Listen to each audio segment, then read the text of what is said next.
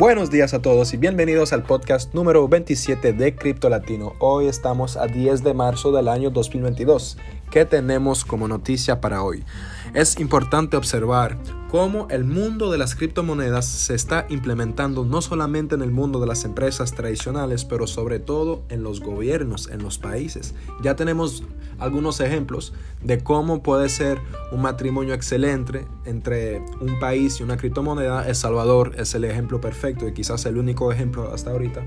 Obviamente hay otros países que también tomaron disposiciones, regulaciones, eh, también votaron leyes para regular a las criptomonedas, aunque cada país país tiene su forma de procesar esta información y implementar una ley conforme a, su, pueblo, a su gobierno, entendemos que es como que era un camino que reúne, vamos a decir, al mismo lugar, es decir, al mismo resultado, que sería al final ya una regulación completa de las criptomonedas y esperamos que ya para el año 2025 estemos ya casi eh, regulados. ¿Y por qué es importante buscar regulación? Porque simplemente si tenemos que observar cuál fue la intención del gobierno, de los gobiernos más bien, en los años antes de 2021, perdón, er, ellos mencionaban más el hecho de prohibir la criptomoneda más bien que implementarla. Ahorita están hablando de regulaciones. ¿Qué significa eso? No se puede prohibir algo que está regulado.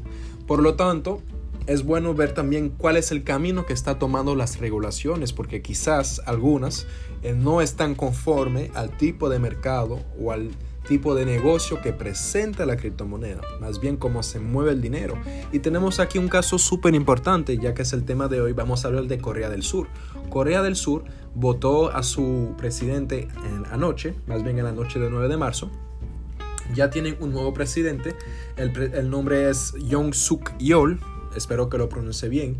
¿Y cuál es la intención de este presidente? Él incluso quiere desregular las criptomonedas. Pero, ¿qué significa eso? Incluso para el futuro de esa industria.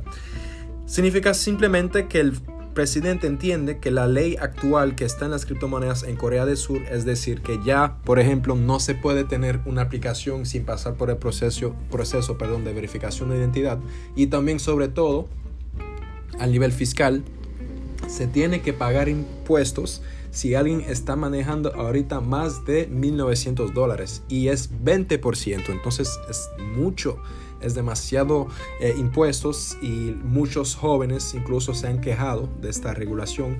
Varias empresas tuvieron que cerrar sus puertas después de esta regulación. Entonces este nuevo presidente lo que pretende es hacer una marcha atrás y es más bien aliviar las regulaciones, empezando por ejemplo en aumentar cuál es la, la cantidad que se debería tener para pagar impuestos, quizás pasar de 1.900 dólares a 3.000 es un ejemplo, pero es simplemente para exponer y mostrar cuáles son las intenciones de este presidente que al mismo tiempo tiene la fama de ser nuevo y también muy controvertido.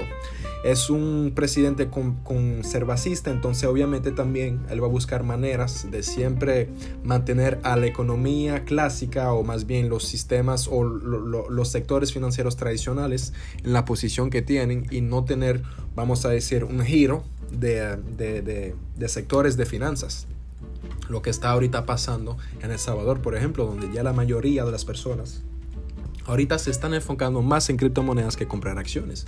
Incluso en Francia también, si tenemos que tomar el ejemplo de Francia, Francia es, un raro, es, un es parte de los pocos países donde la mayoría de las personas que tienen criptomonedas eh, eligieron la cripto antes de las acciones.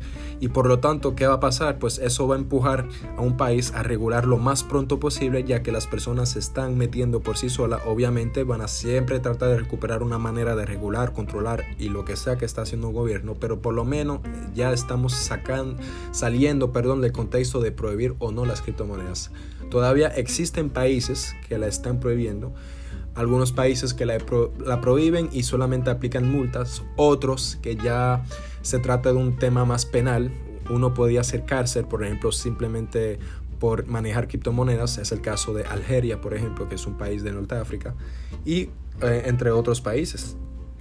Para resumir este podcast y el propósito de anunciar esta noticia, tenemos que ser muy vigilantes y ver cómo las regulaciones van a llegar en el mundo de Latinoamérica. Es muy importante. Ya Brasil Colombia y El Salvador están empezando un proceso, Brasil está empezando un proceso bastante interesante, incluso que pretende no pagar impuestos a menos de 8 mil dólares de valor en criptomoneda. Es una noticia súper importante. Esto significa que se puede manejar mucha moneda porque si tenemos, si tenemos que ver cuál es la cantidad de dinero que se requiere para vivir normalmente en Brasil, estamos hablando de menos de mil dólares al mes. Entonces obviamente les permite a cualquiera de desarrollar una economía independiente sin tener que pagar o rendir cuenta al Estado.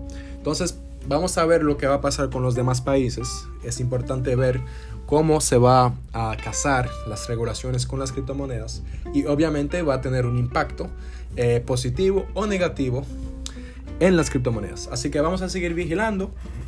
Recuerdo que es una zona muy gris, así que no te preocupes si tu país aún no tiene regulaciones o por lo menos no ha anunciado la intención de prohibirlo, estás en una zona gris. Eso significa que no es legal ni ilegal, entonces no puede pasar nada.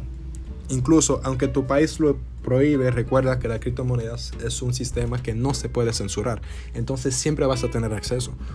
No hay ningún país, ningún gobierno que es capaz de limitarte el acceso a una billetera descentralizada y el mundo de la cadena de bloques. Así que recuerda esto, las criptomonedas es mundo de libertad y de ser dueño de su propio dinero. Así que es todo para hoy, muchas gracias. Recuerda que estamos en Twitter, en Instagram, en el Blogspot también, Spotify, Anchor y ya tenemos nuestros cursos disponibles y un video en YouTube. Así que gracias para hoy y nos vemos en el próximo podcast.